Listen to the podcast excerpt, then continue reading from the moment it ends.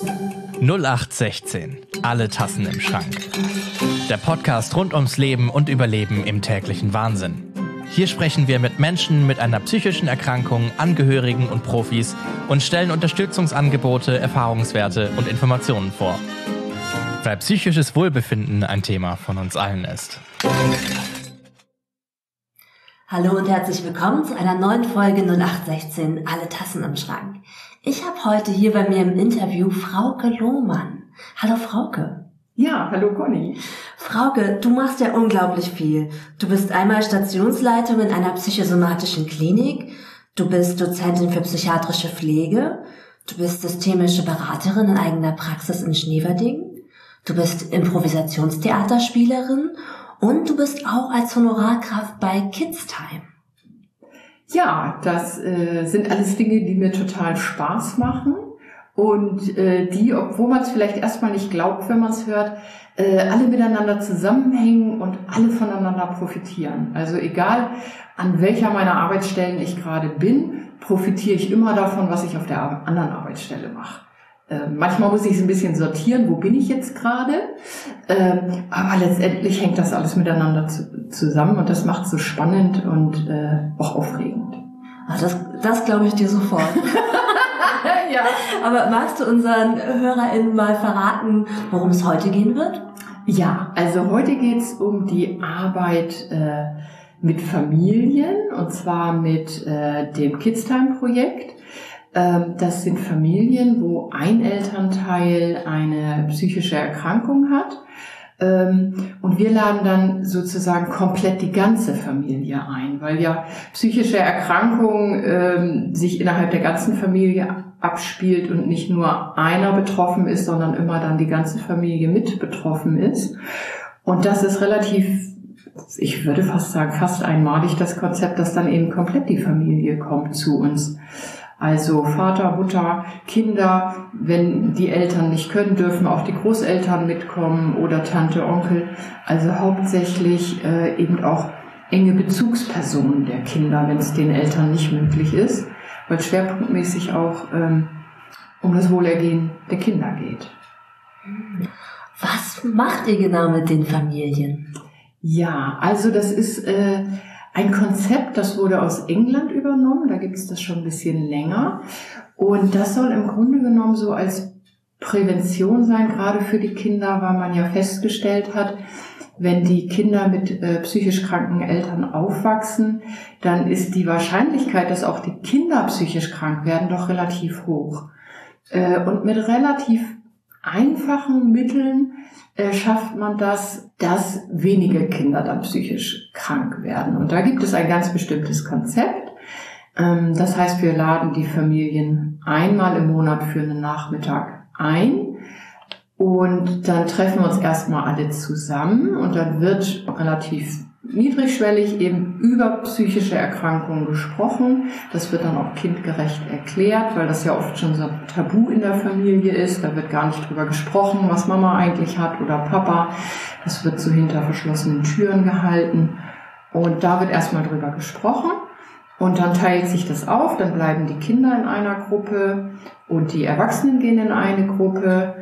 Und bei den Kindern wird eben äh, viel Theater gespielt. Das ist fest im Konzept verankert, weil die Kinder da super Zugang zu ihren Gefühlen haben, ihre Gefühle ausleben dürfen, einbringen können, was sie bewegt ähm, im Spiel. Die Eltern können in ihrer Gruppe eben auch mit anderen Eltern darüber sprechen, was sie für Probleme haben, auch mit ihren Erkrankungen, auch innerhalb der Familie. Und danach kommen die Familien wieder zusammen. Dann wird erstmal zusammen Pizza gegessen. Dann wird für alle Pizza bestellt. Und danach ähm, setzen wir uns nochmal als Gruppe zusammen und dann äh, erzählen die Eltern, was sie in der Elterngruppe so besprochen haben, was da so Thema war. Und wir drehen in der Kindergruppe immer einen kleinen Film. Und dann gucken wir zusammen wie im Kino diesen kleinen Film noch an, so dass alle voneinander wissen, was sie auch in den einzelnen Gruppen gemacht haben und auch das dann kein Geheimnis ist. Ist denn das Theaterspiel der Kinder auch ähm, um diesen Fokus psychische Erkrankung oder um das jeweilige Thema aufgebaut? Oder ist es ganz Freispiel? Ähm, es ist im Grunde genommen Freispiel für die Kinder, dass die auch das Thema wählen können, was spielen sie, wie spielen sie das. Man muss immer so ein bisschen gucken, weil ja in manchen Gruppen sind mehr Kinder, in manchen weniger. Das ist von der Altersstruktur total durchmischt. Und ich habe jetzt zum Beispiel die Erfahrung gemacht, ich bin noch gar nicht so lange dabei, ich bin jetzt seit Sommer dabei, seit Juli. Ich habe eben wirklich mit so ähm, Übungen aus dem Impro-Theater sehr gute Erfahrungen gemacht. Glaube ich sofort. Ja, also dass wir jetzt nicht äh, sagen, wir, wir spielen jetzt doch ein Röschen nach oder sowas, ne? So, und, und auch nicht uns hinsetzen mit den Kindern. Wir haben anderthalb Stunden Zeit, da können wir mit den Kindern jetzt kein Drehbuch schreiben oder so, sondern im Grunde genommen mache ich so Impro-Aufwärmübungen oder Impro-Games, wo ja so ein bisschen so eine Struktur vorgegeben ist und dann füllen wir das mit Inhalt. Wir beide sind ja so zwei alte Impro-Nerds. Ja, alte Impro-Hesen. genau. Aber für die, die es vielleicht gar nicht kennen, kannst du mal ein Beispiel geben, was man beim Impro so macht, wenn man Warming-up-Übungen macht zum Beispiel? Ja, also ähm, ein Spiel ist zum Beispiel, das heißt, ich bin ein Baum. Da stellt sich eine Person in die Mitte und sagt, ich bin ein Baum. Und dann kommt eine zweite Person dazu und sagt zum Beispiel, ich bin eine Apfel. Und die dritte Person sagt zum Beispiel, ich bin ein Wurm. Und dann gehen zwei Personen wieder raus und wenn der Wurm in der Mitte übrig bleibt, kommt der nächste und sagt vielleicht, ich bin ein Fisch oder ich bin eine Angel. So, äh, so geht das immer weiter. Und das haben wir mit den Kindern gemacht, was ja erstmal irgendwie so ein bisschen simpel erscheint, so als Spiel. Aber das ist schon toll, weil da hat man auf einmal so diese ganzen äh, Raubtiere gehabt. Ne? Dann, dann die Kinder, wo die Mütter vorher gesagt haben, ach, mein Kind bleibt bestimmt nicht alleine bei euch in der Gruppe, die ist immer so schüchtern, kommt auf einmal als Wolf daher und, und der andere als Krokodil oder als, als Raubtier. Äh, und dann habe ich mich so als, als toter Baum irgendwie mitten in den Weg gelegt und dieses kleine Mädchen, die ist glaube ich fünf, die hüpft dann als Wolf über mich drüber. Also da waren dann auf einmal gar keine Berührungsängste mehr ne? und nichts davon zu merken, so mein Kind bleibt nicht bei ihnen. Ähm, und da wurde das auf einmal so lebendig. Ähm, und ich finde, das, das ist schon toll, ne? dass die Kinder so ja dann auch mit ihren Gefühlen spielen können. Es ist ja ein großer Unterschied, ob die jetzt eine kleine Maus spielen wollen was man nach der Aussage der Mutter eher vermutet hätte, oder ob die auf einmal ein Raubtier sind. Mhm. Also das äh, ist so ein Spiel. Ähm, und dann haben wir als zweites noch, äh, letztes Mal, das war auch total witzig, haben wir dieses Puppets gemacht, dass zwei im Raum standen, sich nicht bewegen konnten, nur sprechen durften und zwei andere Kinder mussten die dann immer bewegen. Und äh, ich habe dann, ich muss sagen, ich habe dann auch eine Puppe gespielt.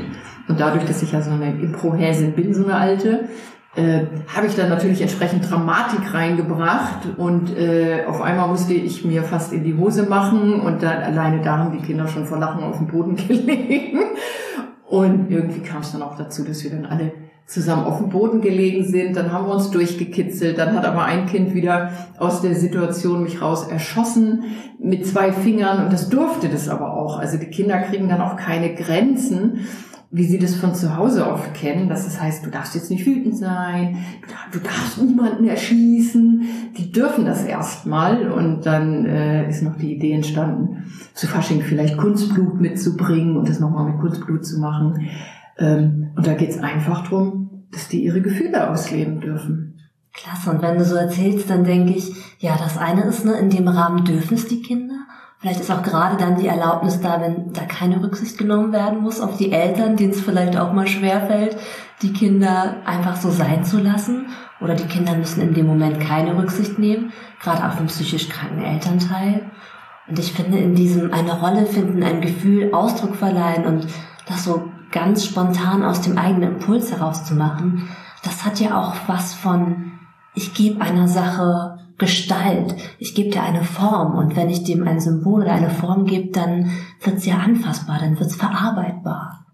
Ja. Und ich kann das total nachvollziehen, was du sagst, dass Impro-Theater da ein ganz tolles Element für ist. Da bin ich sofort dabei. Ja, ja, ich merke es ja auch in meiner alltäglichen Arbeit.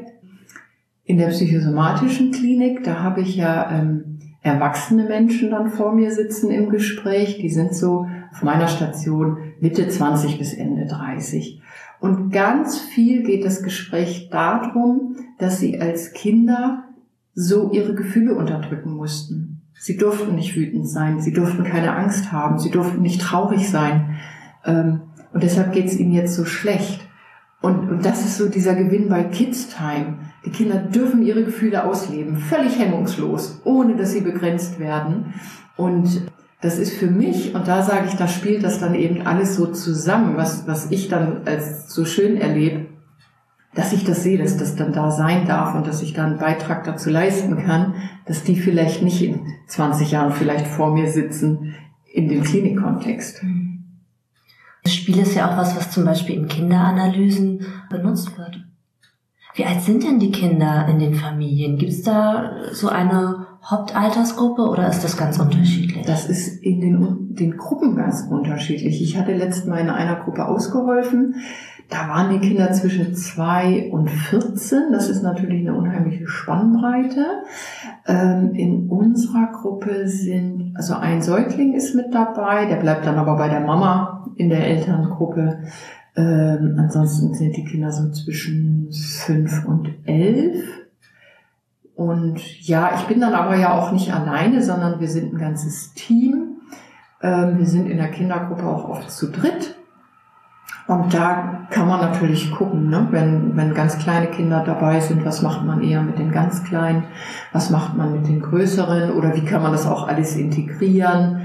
Ähm, oder wenn sich dann ein Kind vielleicht doch erst einmal ein bisschen zurückzieht und das alles erstmal ein bisschen beobachtet, dann kann auch ein Erwachsener mit dem Kind Kontakt aufnehmen, während die anderen da spielen. Also es ist schon auch wichtig, genügend Leute dann da zu haben, genügend Teammitglieder. Ja, wenn du gerade sagst, genügend Teammitglieder, mit wie vielen Menschen seid ihr denn an so einem Tag in der Gruppe? Also sind das zwei Familien, sind das fünf oder? Ja, das ist unterschiedlich. Wir haben jetzt äh, in Soltau acht Familien, von denen äh, die meisten eigentlich auch relativ zuverlässig kommen. Jetzt letztes Mal war es ein bisschen ausgedünnt, weil auch da die Krankheitswelle dann zugeschlagen hatte. Ähm, aber sonst sind schon so zwischen sechs und acht Familien, wobei jetzt bei uns in der Gruppe äh, im Augenblick eher die Mütter da sind, äh, weil sie entweder eben alleinerziehend sind oder der Papa muss dann arbeiten und kann dann auch nicht frei machen. Oder ist es noch ein Geschwisterkind zu Hause, was nicht mit möchte, wo dann der Papa drauf aufpasst. Aber ähm, ja, es schwankt immer. Also es ist auch keine Pflicht zu kommen. Wenn die Familien sozusagen erstmal dabei sind, dann versuchen wir sie zu motivieren und dass sie regelmäßig einmal im Monat kommen. Aber manchmal ist das auch so, dass die Familien eben oft schon so viel andere Termine haben. Ne? Dadurch, dass die Eltern, dann muss ein Elternteil dann noch zur Psychologin oder zum Psychiater und die Kinder sind doch auch oft schon auffällig und auch schon oft in Behandlung. Dann werden sie vielleicht noch äh, betreut von Sozialraumpartnern, wo sie Termine haben, vielleicht noch was mit der Schule. Und dann ist das natürlich auch super anstrengend, wenn man sowieso schon eine psychische Erkrankung hat, zum Beispiel eine Depression hat, dann auch diese vielen Termine wahrzunehmen. Da geht manchen, glaube ich, auch so ein bisschen dann die Luft aus und die sagen, jetzt bin ich erschöpft, jetzt kann ich nicht. Und das ist auch der Grund, weshalb dann eben auch andere Bezugspersonen mitkommen dürfen weil es uns ganz, ganz wichtig ist, dass aber trotzdem dann die Kinder kommen können. Ne? Mhm. Auch wenn es Mama gerade nicht so gut geht oder Papa und die erschöpft sind und im Rahmen ihrer Erkrankung nicht kommen können oder es nicht schaffen, dass dann vielleicht die Oma sagt, kommt, ich pack euch jetzt ein, ich komme mit, wir machen das und dann darf die Oma auch dabei sein und mitmachen. Mhm.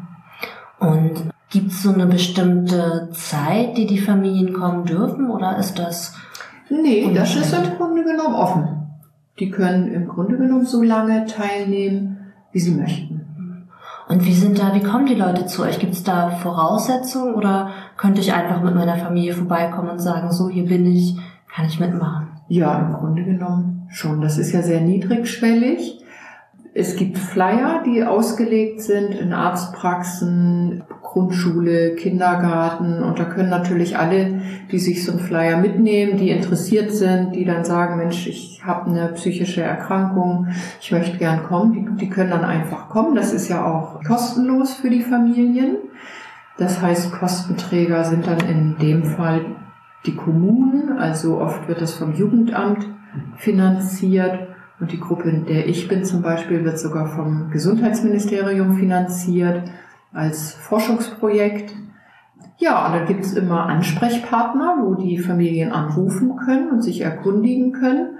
Und dann muss man gucken, ist in der Gruppe ein Platz frei, weil das ja doch ein bisschen begrenzt ist. Ne? Man, dadurch, dass ja die ganze Familie kommen kann, gibt es eine gewisse Anzahl an Familien, die in einer Gruppe ist. Aber wir haben auch eine Warteliste. Und wenn es wirklich ganz viele Familien sind, ich meine, in Bremen ist das so, da haben die ja sogar und auch in Rothenburg mehrere Kids-Time-Gruppen. Also da haben die dann zwei oder drei Gruppen, weil der Bedarf ja recht groß ist. Wie erlebst du das? Was für Familien kommen oder wann kommen sie? Ich frage mich gerade, wem fällt es leicht, wem fällt es vielleicht schwer? Landen bestimmte Familien bei euch? Wie sind da deine Erfahrungen? Mm, die Familien, die ich jetzt kennengelernt habe, das sind schon Familien, die entweder Teammitglieder durch vorherige Arbeit kennen, also die schon zum Beispiel Kontakt zu Sozialraumpartnern haben oder Jugendamt oder Kinderjugendpsychiatrie oder Erwachsenenpsychiatrie, weil viele der Teammitglieder auch in diesen Bereichen hauptberuflich arbeiten. Aber wie gesagt, die Familien können auch, ich meine, in äh, Rothenburg hatte mir jemand auch mal gesagt, dass das auch so ein bisschen Mund-zu-Mund-Propaganda sogar ist, dass wenn eine Familie schon länger dabei ist, die kennen sich ja dann auch untereinander oft, ähm, dass dann da nochmal wieder eine neue Familie mitgebracht wird. Was kriegt ihr denn für Rückmeldungen von den Familien, von den Eltern, von den Kindern oder den anderen Angehörigen? Ja, von den Kindern ganz oft. Die Pizza ist so lecker.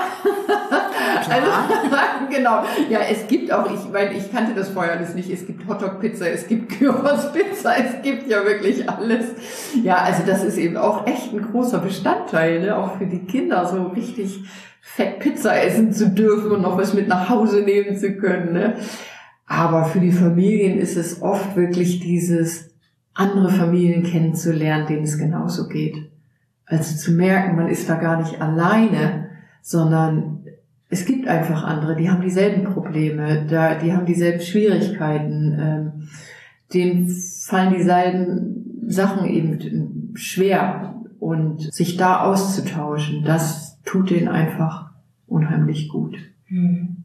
Und es knüpfen sich schon auch so private Freundschaften dadurch, ne? dass die dann eben auch ihre Handynummer austauschen und auch mal privat sich treffen oder dann sogar privat mal äh, gegenseitig auf die Kinder aufpassen oder das ist, glaube ich, auch sehr wichtig, so soziale Kontakte nochmal zu, zu knüpfen, so sein äh, soziales Netz ein bisschen auszubauen, weil man ja doch oft auch sehr einsam wird und sich abkapselt. Ne? Mhm. Also auch was, womit ihr Ressourcen schafft.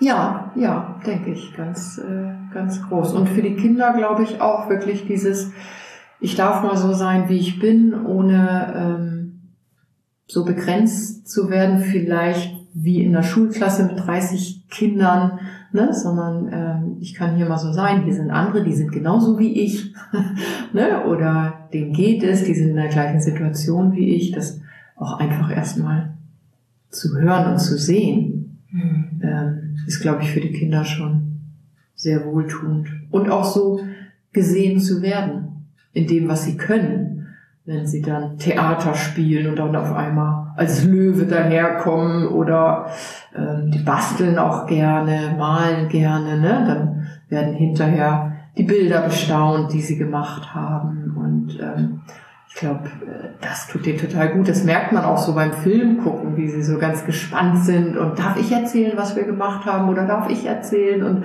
Mama, äh, die Frauke, die hat sich fast in die Hose gemacht heute. Und dann haben wir sie noch erschossen. Zum Entsetzen aller Mütter. ne? Wenn sie, äh, dann blühen die so auf, ne? wenn sie dann so äh, erzählen. Und da merkt man, die haben Spaß daran und kommen dann gerne wieder. Und das ist eigentlich das äh, Schönste, dann zu merken, dass die Kinder sich wohlfühlen. Ne? Das glaube ich. Also ich kann mir das auch richtig vorstellen. Dass, na, gerade du hattest ja gerade gesagt, vielleicht bei depressiven Eltern, ne, wenn Kinder dann vielleicht sich auch sehr anpassen, sehr vorsichtig werden, Rücksicht nehmen, vielleicht genau. auch gar nicht mehr bewusst, aber ganz unbewusst und genau. schleichen. Genau. Und dann mal in so eine ganz gesunde Aggression auch und Vitalität reinkommen. Ja. Und diese Seiten auch da sein dürfen. Ja. Also so eine ganz neue Lebendigkeit kommen kann. Ja, ja, das stimmt. Und man merkt es eben auch gerade ähm, bei Geschwisterkindern in der einen Gruppe sind eben relativ viele Geschwisterkinder, wie früh die eben auch Verantwortung füreinander übernehmen müssen, weil die Eltern das nicht schaffen, ne? wie dann die, die große Schwester zur Mutter wird vom kleinen Bruder und das merkt man dann in den Kindergruppen auch ganz schön stark und das ist manchmal auch wirklich mh, mm, schwierig oder das ist was, ähm, ja, wo ich für mich jetzt noch gucken muss, wie, wie kriegt man das gut hin, dass man, mh, mm, weil die das ja so gewohnt sind, ne? das machen die ja schon jahrelang so, ähm, dass die in, dem, in der Gruppe dann dahin kommen, dass sie eben mal nicht die Verantwortung übernehmen müssen, dass da dann einfach auch mal andere sind, die sagen, komm, ich nehme dir die Verantwortung ab, ich kümmere mich jetzt mal um deinen Bruder, du brauchst es jetzt gar nicht, du kannst dich jetzt um dich kümmern. Ne? Also das finde ich schon beeindruckend, das bei diesen Geschwistern zu sehen, ne? wie sehr die einerseits miteinander verwoben sind, andererseits manchmal dann aber auch wie Feuer und Wasser, sich dann aber auch nicht so richtig trennen lassen, obwohl sie sind wie Feuer und Wasser und man selber so denkt, die müssen ja jetzt froh sein, wenn man dann sagt, komm, ich mach das mal oder ich übernehme mal deinen Job.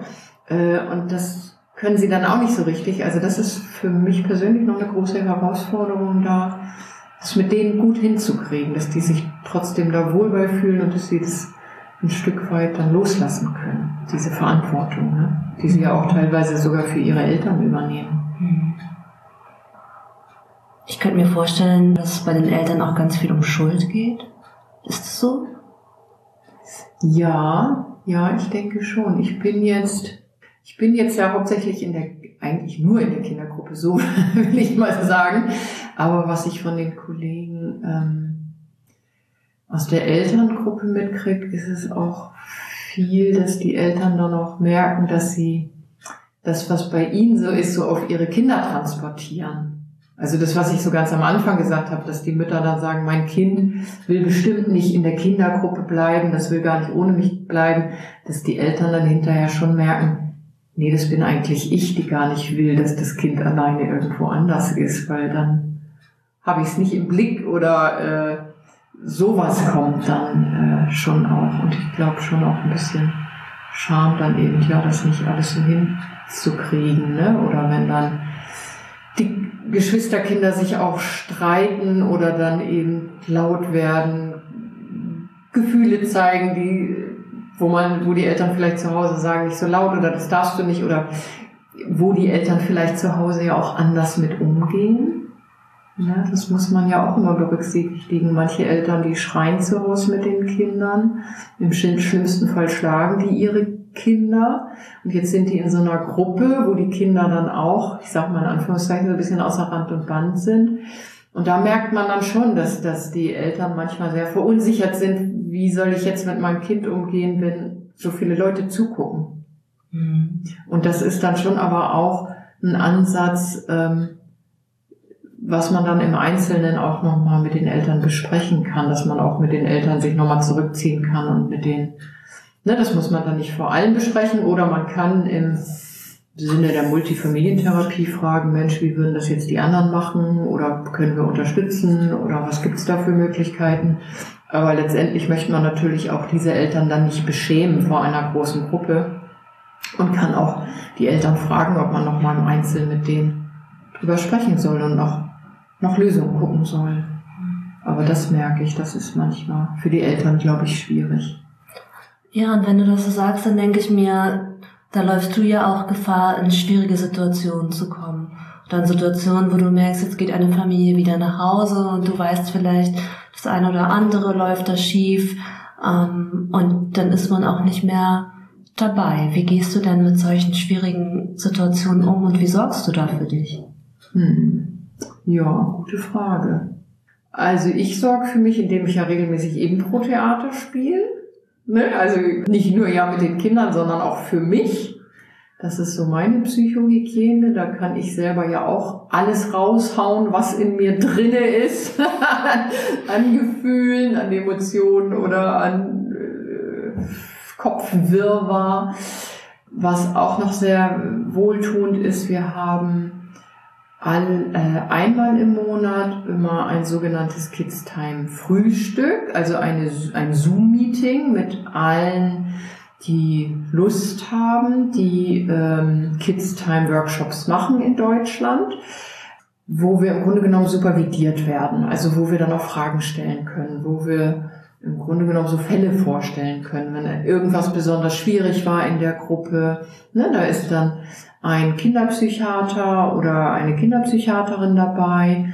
Da ist dann der ähm, erste Vorsitzende von Kidstime dabei, der auch äh, Kinderpsychologe, Psychotherapeut ist. Und mit denen kann man dann schwierige Situationen besprechen. Und das finde ich ganz wohltuend dann nochmal nachzufragen, war das okay so, wie wir in der Gruppe gehandelt haben als Team oder auch selber zu sagen, ich fand das nicht okay, wie wir das gemacht haben. Wir waren irgendwie da, das, das war so spontan und da schien uns, uns das Beste, aber so im Nachklang habe ich so ein mulmiges Gefühl und das dann nochmal zu besprechen, wie können wir das beim nächsten Mal anders handhaben, eine Idee zu haben, wie gehen wir das nächste Mal anders mit einer bestimmten Situation um. Das ist ganz ganz hilfreich. Du hast schon ein bisschen was dazu gesagt, aber ich frage trotzdem nochmal, was sind denn für dich die besonders schwierigen und die besonders goldenen Momente? Mm, also ein, also ich kann jetzt mal einen besonders schwierigen Moment schildern. Ich überlege gerade. Im Augenblick sind schwierige Momente für mich persönlich, weil ich ja äh, jetzt 30 Jahre im Grunde genommen in der Erwachsenenarbeit bin. Äh, sind schwierige Momente schon auch die, von denen ich vorhin gesprochen habe, dass die Kinder ihre Gefühle ausleben dürfen und erstmal alles sagen dürfen. Hm, wo ziehe ich vielleicht doch eine Grenze? Ne? Wo, wo, wo ist da dann doch die Grenze zu sagen, jetzt geht's nicht, wobei die Grenze natürlich absolut ist beim Schlagen. Ne? Wenn, wenn dann ein Kind dem anderen irgendwie dann schon auf dem Arm schlägt, irgendwie, da ziehe ich dann schon eine Grenze. Ja, aber es gibt so Sachen, wo ich denke, okay, kann ich das jetzt noch so laufen lassen oder sollte ich das jetzt da vielleicht auch schon begrenzen? Ne? Wenn das Kind dann sagt, ich, ich hasse meinen Vater, ich würde den am liebsten totschießen, ist das für mich schon so, dass ich denke, da, da muss ich jetzt nochmal für mich wissen. Ne, diesen Ärger und Hass aus und Wut ausdrücken ist schon super, das weiß ich. Aber mit solchen Sachen, dann würde ich am liebsten erschießen.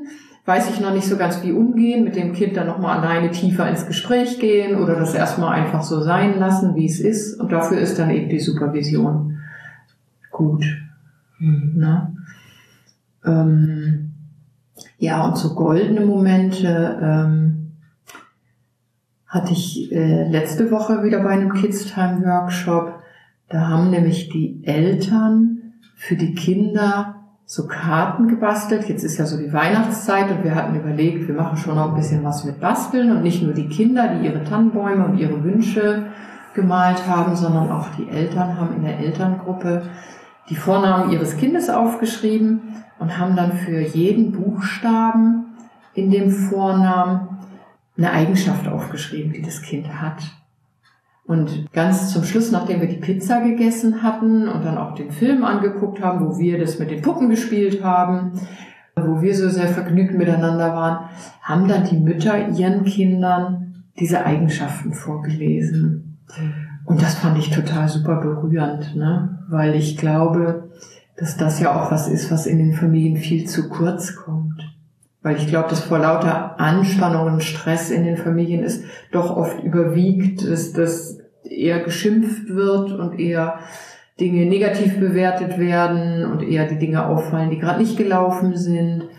Und das fand ich einen ganz berührenden Augenblick, wo die Mütter ihren Kindern dann gesagt haben, wie toll sie sie eigentlich finden und welche Eigenschaften sie an den Kindern besonders schätzen. Sowas wie Kreativität oder dass sie so schön singen können oder dass sie das und das so toll machen. Und das fand ich schon sehr berührend.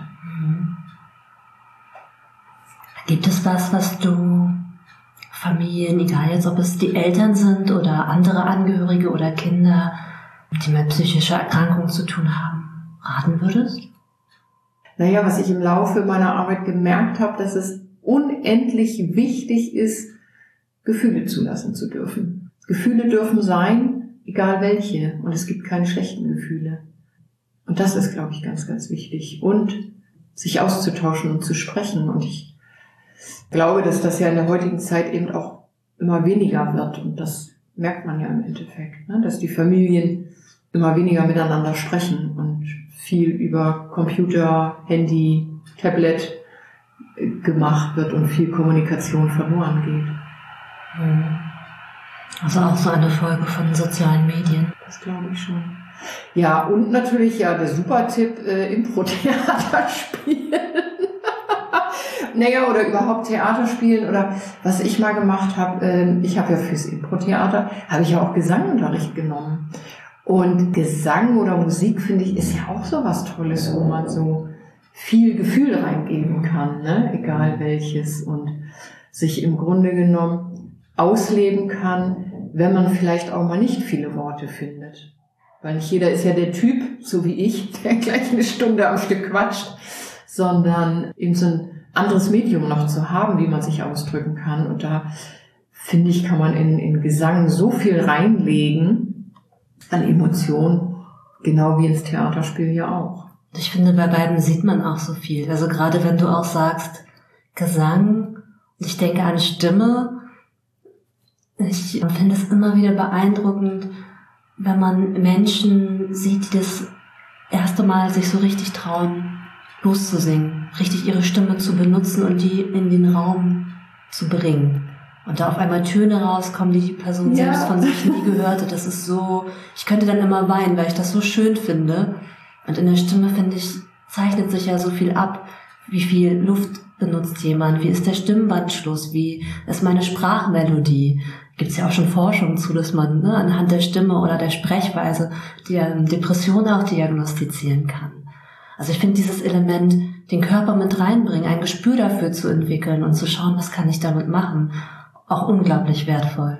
Ja, und ich finde genau das eben so seine, seine Stimme, auch die kräftige Stimme mal wirklich kräftig sein zu lassen und zu spüren und ja auch beim, beim Theater auch mal so ganz andere Rollen zu spielen. Das fördert so die soziale Kompetenz, so, so ein Standing zu kriegen oder eben auch mal Bösewicht zu spielen und mal laut zu spielen und zu, zu schreien oder seine Meinung zu sagen das finde ich, fördert einfach die soziale Kompetenz und man hat einfach Spaß dabei.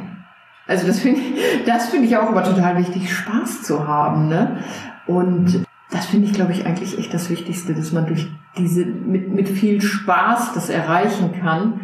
Und das schützt ja auch dann viele Kinder vor psychischer Erkrankung, ne? wenn die einfach eine hohe soziale Kompetenz erlangen. Und das tun sie dann dadurch, ne, indem sie im Spiel schon anderen ihre Meinung sagen dürfen und auch mal so einen Hochstatus spielen dürfen und nicht nur klein sind und äh, sich zurückhalten müssen oder auch merken, wie kräftig die Stimme ist, wie laut kann ich denn was sagen. Äh, das finde ich äh, total wertvoll. Was glaubst du denn, dass Kindern gut tut, wenn sie in so einer Situation sind? Was brauchen die? Ja, in dieser familiären Situation ja. bin, naja, im, das ist ja auch ein Ziel von Kids Time, dass die Kinder eben vielleicht im Kids Time Workshop auch durch die Teammitglieder vielleicht auch noch eine Vertrauensperson finden. Ne? Eine Vertrauensperson, mit der sie eben ungefiltert über das reden können, was in ihnen vorgeht was sie vielleicht bei ihren Eltern nicht möchten, weil sie Sorgen haben, dass sie ihre Eltern damit belasten, weil sie ja sehen, dass es den Eltern sowieso schon schlecht geht. Ähm, ich glaube, das ist ganz wichtig. Was würdest du sagen, können Eltern machen, um ihre Kinder zu entlasten? Ich glaube, es ist schon ganz gut, wenn die Eltern mit den Kindern zum Beispiel in so Projekte gehen wie, wie Kids Time, wo ähm, sie dann als Familie hingehen und wo sie dann auch offen mit lernen, offen miteinander darüber zu sprechen, weil ich glaube, das ist schon eine große Entlastung für Kinder, weil ähm, die Kinder, also in den Familien, wo dann ja nicht darüber gesprochen wird, hat so jeder sein eigenes Kopfkino und jeder macht sich so seine Gedanken darum und, und keiner spricht sie aus. Und das ist, glaube ich, ein unheimlicher Druck für alle. Und ich glaube, das Wichtigste ist, dass die miteinander drüber sprechen und dass die Kinder merken, dass sie gar nicht schuld daran sind, dass es ihren Eltern so schlecht geht. Ähm, weil viele Kinder fühlen sich eben auch verantwortlich dafür, dass, dass es Mama so schlecht geht, weil ja. vielleicht das Kind denkt, es hat wieder irgendeinen Blödsinn gemacht. Und ich glaube, das ist ganz, ganz wichtig, dass die Familien darüber sprechen, dass da eben jetzt keiner schuld dran ist aus der Familie. Hm. Was lernst du gerade, was du noch nicht so gut kannst? Ich lerne mit Kindern zu arbeiten, viel Spaß mit Kindern zu haben.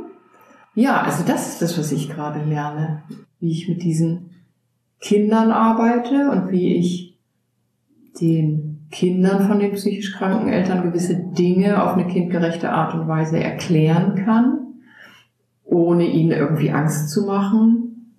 Das ist das, was ich gerade lerne, würde ich sagen. Wie machst du das? Wie erklärst du einem Kind so etwas? Ja, das ist eine gute Frage. Also wir haben jetzt zum Beispiel so eine, ich weiß nicht, es gibt ja solche Handpuppen, ne? Mhm. Solche, solche Arzthandpuppen oder alles Mögliche. Und da haben wir jetzt so eine, für die Gruppe so eine Handpuppe gekauft und so ein, so ein Flauschi-Handteil. Und das wollen wir jetzt demnächst mal machen. Ich meine, dadurch, dass ich ja in der, als Dozentin für Psychiatrie arbeite, würde ich mal sagen, habe ich ja schon ganz gut Ahnung vom Thema an sich. Muss natürlich das irgendwie ein bisschen kindgerecht verpacken, ne? Und da kann ich mir dann auch eben bei den Kids Time Frühstücken Tipps holen. Äh, und es wird auch in dieser Kids Time Schulung wird auch schon mal drauf eingegangen, wie erkläre ich kindgerecht, zum Beispiel wie eine äh, psychische Erkrankung entsteht. Da geht es dann aber eher so um diese biologische Variante, wie das entsteht. Und ja, wir wollen das jetzt mal probieren, dass die Kinder eben dann fragen dürfen und wir dann mit Hilfe dieser Puppe antworten. Aber auch da, und das muss ich, glaube ich, noch lernen, oder da muss ich mir beim nächsten Kids Frühstück eben auch so Ideen holen, weil seelische Erkrankung hat ja nun mal viel mit der Biografie zu tun. Es hat ja viel damit zu tun, wie bin ich als Kind aufgewachsen. Und da ist natürlich jetzt so ein bisschen so eine Balance hinzukriegen, mit den Familien das zu besprechen. Es hat mit dem zu tun, wie Eltern mit Kindern umgehen.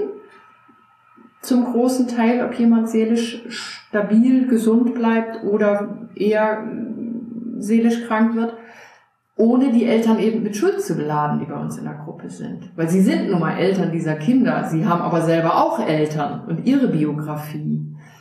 Und das ähm, ist, glaube ich, äh, im Augenblick so die Schwierigkeit, in dem Kontext das zu erklären. Und da muss ich mir auch nochmal Hilfe holen.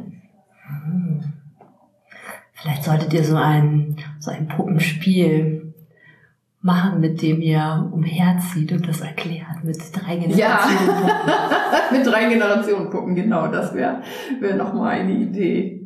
Ja, ich, ich bin gespannt. Also das ist sozusagen, ja, im Grunde genommen, wenn ich jetzt so drüber nachdenke, so die nächste Aufgabe, die ich mir gesetzt habe, ne? die mhm. echt, glaube ich, auch wirklich Fingerschwitzengefühl erfordert. Mhm. Ja, aber da bist du ja mit Impro-Theater und deinen ganzen psychiatrischen Kenntnissen hast du ja alles in petto. Ja, wobei beim Impro-Theater hau ich es halt auch manchmal raus. Ne? da muss ich dann schon, äh, ja, also schon aufpassen. Äh, genau. Manche Themen sind dann wirklich doch sensibel Und da muss man dann wirklich schon gucken, wie gesagt, um, um nicht irgendwie Schuld oder Scham irgendwie zu verbreiten. Ne? Wie, wie kann ich es trotzdem gut erklären? Da müsstest du dann tatsächlich vielleicht proben. Das wäre als Impro-Spielerin auch was Neues. Ja, genau, das zu üben. Ne? das stimmt. Aber ich kann mir ja vielleicht ähm, vorher so ein paar Formulierungen überlegen. Wie, wie formuliere ich das jetzt, ne? dass, dass niemand sich dann irgendwie schuldig fühlt oder ja. Also Frauke, falls du irgendwann so einen YouTube-Channel machst und psychische Erkrankungen mit der Handpuppe erklärst, dann genau. Dann gib bitte, ich Bescheid. Gib bitte den Link nochmal durch, dann ja. verlinke ich den hier auch. genau. Ich, äh, ja, das werde ich auf alle Fälle machen. Das fände ich sehr schön. Ja. Ja, ich habe ja immer eine Frage von der letzten Person, die bei mir zu Gast war. Ja. Und in der letzten Ah, Folge okay. hatte ich Frau Krügel und Frau Krügel ist Genesungsbegleiterin. Und Ah. Ihre Frage an dich ist, wann bist du am ausgeglichensten? Wann bin ich am ausgeglichensten? Oh Gott. Ich, also ich, ich bin fast immer ausgeglichen. ich weiß nicht. Ich glaube, ich sorge ganz gut für mich. Ich fühle mich, also meistens eh schon sehr ausgeglichen. Aber das kommt auch, weil ich die Dinge mache, auf die ich Lust habe, die ich gerne mache. Ja, ich mache auch noch Sport, gleicht mich vielleicht auch noch aus. Bis April hatte ich einen Hund. Das hat mich immer sehr ausgeglichen, wenn ich mit dem Hund dann Gassi gegangen bin. Oder davor hatte ich auch ein Pferd. Das war immer am tollsten, mit dem Pferd im Schritt durch die Heide zu reiten am langen Zügel. Also da bin ich, selbst wenn ich mal nicht ausgeglichen war, da bin ich dann immer so pff, zur Ruhe gekommen. Aber äh, im Grunde genommen, ja, versuche ich das dadurch, dass ich ja schon die Arbeit mache, die mir Spaß macht und komme dann gar nicht in so super Stresssituationen. Würde ich jetzt echt mal behaupten. Aber das lernt man auch, wenn man 30 Jahre in der Psychiatrie arbeitet. Für sich gut zu sorgen und zu gucken, dass man sich selber auch regelmäßig einen Ausgleich schafft. Ich krieg die Frage ja immer wieder gestellt, ob man das lernen kann. Würdest du sagen, das hat sich bei dir verändert? Ja. Ja, vielleicht hat das auch was mit dem Alter zu tun, ich weiß es nicht.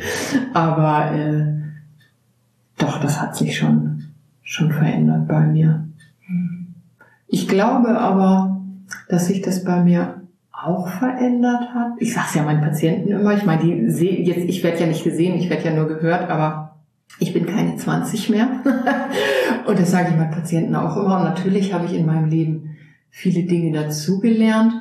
Und natürlich, wo ich sehr dran gearbeitet habe, was als 20-jährige Frau auf keinen Fall so war wie heute, dass ich in den Jahren doch ein viel größeres Selbstwertgefühl von mir bekommen habe. Und ich glaube, deshalb bin ich jetzt auch ausgeglichen, was, weil ich selber weiß, was ich mir wert bin und weil ich mich nicht damit stresse, anderen beweisen zu müssen, dass ich irgendwie was kann oder auch was nicht kann. Und ich glaube fast, dass mich das so ausgeglichen sein lässt. Weil ich jetzt die Dinge mache, auf die ich Lust habe und das langt mir und damit bin ich mit mir zufrieden und ich glaube, deshalb bin ich meistens relativ entspannt. Und das habe ich in all den Jahren gelernt. Ich finde ja auch, dass älter werden wird unterschätzt. älter werden kann ganz schön gut sein. Kann ganz schön gut sein, ja. Äh, Das stimmt. Aber es kann auch eine Herausforderung sein. Ich gehe seit August ins Fitnessstudio regelmäßig und habe immer das Gefühl, oh je, meine Hüfte tut weh, mein Knie tut weh. Irgendwie zwickt's hier und zwickt's da. Aber nee, so kann das Älterwerden schon auch, äh, hat schon auch seine Vorteile. Welche Frage möchtest du denn der nächsten Person stellen, Ach, die zu. Gast sein wird? Weißt du denn schon, wer zu Gast sein wird? Nein. Nein. ähm, vielleicht, wie sie dazu gekommen ist, den Beruf, den sie macht, auszuüben. Hm. Ja. Das ist meine Frage. Wie bist du zu deinem gekommen? Wie ich zu meinem gekommen bin. Also, ich wusste sehr, sehr früh, dass ich Krankenschwester werden will. Und dann habe ich mich beworben und dann habe ich gar keine Stelle gekriegt, außer in einer psychiatrischen Klinik. Also es gab eine, ein psychiatrisches Landeskrankenhaus, das hat quasi ganz normale Krankenschwestern ausgebildet. Aber man musste da einen großen Teil der Ausbildung schon in der Psychiatrie arbeiten. Und weil das die einz das einzige Krankenhaus war, das mir einen Ausbildungsplatz geben wollte, habe ich den Platz angenommen und da bin ich in der Psychiatrie hängen geblieben. Das hat mir dann so gut gefallen, dass ich nach der Ausbildung dann direkt da geblieben bin.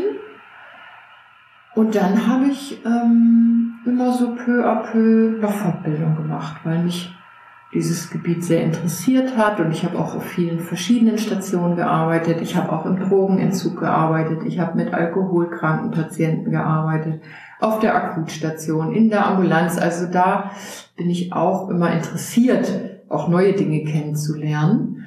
Ja, und da bin ich irgendwie hängen geblieben und sehe, dass es da immer neue Möglichkeiten gibt und das ist natürlich unheimlich spannend wie jetzt eben dann auch mit, mit Kids Time, was ja auch nochmal wieder was völlig Neues für mich ist, aber schon so in diesem Themenbereich eben psychiatrische Erkrankungen. Und genau so bin ich äh, in diesen Bereich gekommen.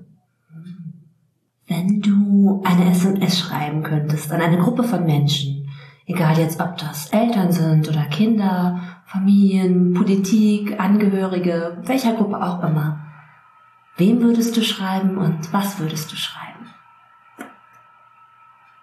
Jetzt mal völlig ungefiltert, nicht ungefiltert, also jetzt völlig ab mal von, ähm, dass Kids Time ein tolles Projekt ist und dass die Arbeit mit, mit psychisch Kranken wirklich auch, auch Spaß macht und ähm, hängt mein Herz persönlich auch sehr an, äh, an Natur und Umwelt äh, und mir ist es immer ein großes Bedürfnis, den Menschen mitzuteilen, ähm, dass auch Tiere geschützt werden müssen. Also ich mache auch viel für den für den Tierschutz. Äh, ja, dass auch viele Tiere und und die Umwelt geschützt werden muss und dass jeder da auch seinen Teil dazu beitragen sollte. Und ich habe letzt mal eine Reportage gesehen, wo eine Frau, die schon lang in Indonesien äh, für Orang-Utans sich einsetzt, die gesagt hat, wenn jeder von uns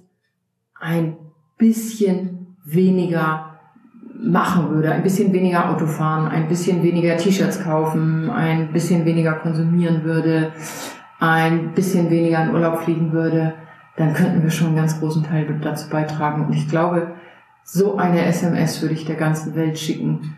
Bitte ein bisschen weniger von allen. Frauke, gibt es irgendwas, was jetzt noch ungesagt oder ungefragt geblieben ist, aber hier noch Platz finden sollte?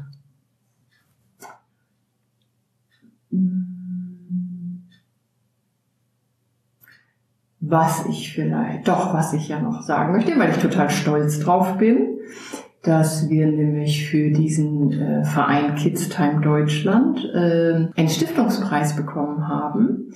Das ist ein Stiftungspreis, wo 500 Projekte ausgezeichnet werden und von diesen 500 Projekten wird für jedes Bundesland ein Projekt ausgewählt, was besonders ist, was dann nochmal einen besonderen Preis bekommt. Und Kids Time Deutschland hat dieses Jahr den Landespreis Niedersachsen bekommen. Und wo ich besonders stolz drauf bin, dass ich den Preis in Empfang nehmen durfte. Also der Vorsitzende von Kidstime Deutschland hatte keine Zeit und hat dann so gefragt, wer das vielleicht machen würde, vor 300 Leuten einen Preis entgegennehmen. Und da habe ich natürlich sofort hier geschrien. Ich bin ja Impro- und Moderationserfahren, da macht mir das ja gar nichts aus. Und äh, ja, ach, das war eine ganz tolle Erfahrung. Das, ich war so berührt, dass äh, ich auf dieser großen Bühne stand mit Abendkleidung und alles war ganz festlich. Und dieser Kids Time Workshop wurde so gewürdigt und, ähm, und die anderen Projekte ja auch alle.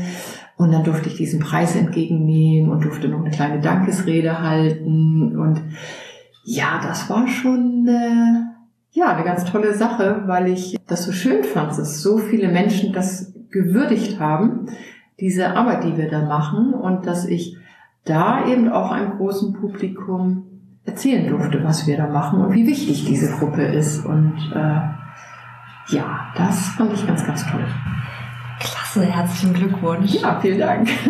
Ja, ich finde auch gerade für Kinder psychisch kranker Eltern gibt es ja gefühlt noch so wenig. Und deswegen finde ich es so schön, dass ihr das macht und auch toll, dass ihr dafür nochmal die Öffentlichkeit an der Stelle auch bekommen habt. Ja. Gibt es euch, ich nehme an, dass viele von unseren Hörern und Hörerinnen aus Hamburg kommen. Ähm, Gibt es in Hamburg auch eine Gruppe?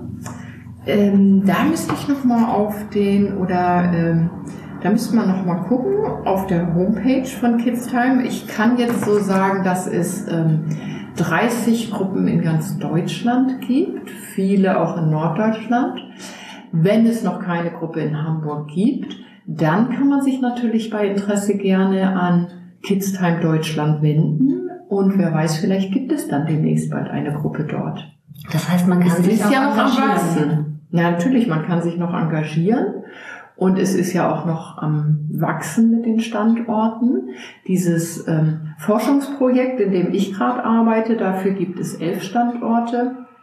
Und wir müssen das ja auch dokumentieren. Und unsere Hoffnung ist ja auch, ähm, dass da dann sozusagen auch wissenschaftlich dann erwiesen wird, wie äh, die Familien aus diesen Workshops profitieren, ähm, damit man eben an entsprechenden Geldern, äh, Stellen Gelder akquirieren kann, ähm, damit eben noch mehr solcher Projekte oder noch mehr Workshops dann stattfinden können. Weil im Grunde, im aber das habe ich glaube ich schon gesagt, dass das im Augenblick äh, in den, von den Kommunen finanziert wird äh, und eben durchs Gesundheitsministerium. Und die Hoffnung ist einfach, mehr Standorte schaffen zu können.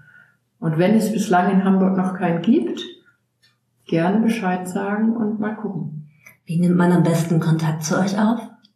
Ja, am besten über die Homepage, da steht dann alles drauf. Da steht auch, da stehen auch alle Gruppen drauf, die es gibt mit Ansprechpartner. Also wenn man dann in dem entsprechenden Kreis, wo man wohnt, eine Gruppe dort findet, kann man da die Ansprechpartner, den Ansprechpartner anrufen und in Kontakt treten. Ja. Frauke, machen wir einen Punkt?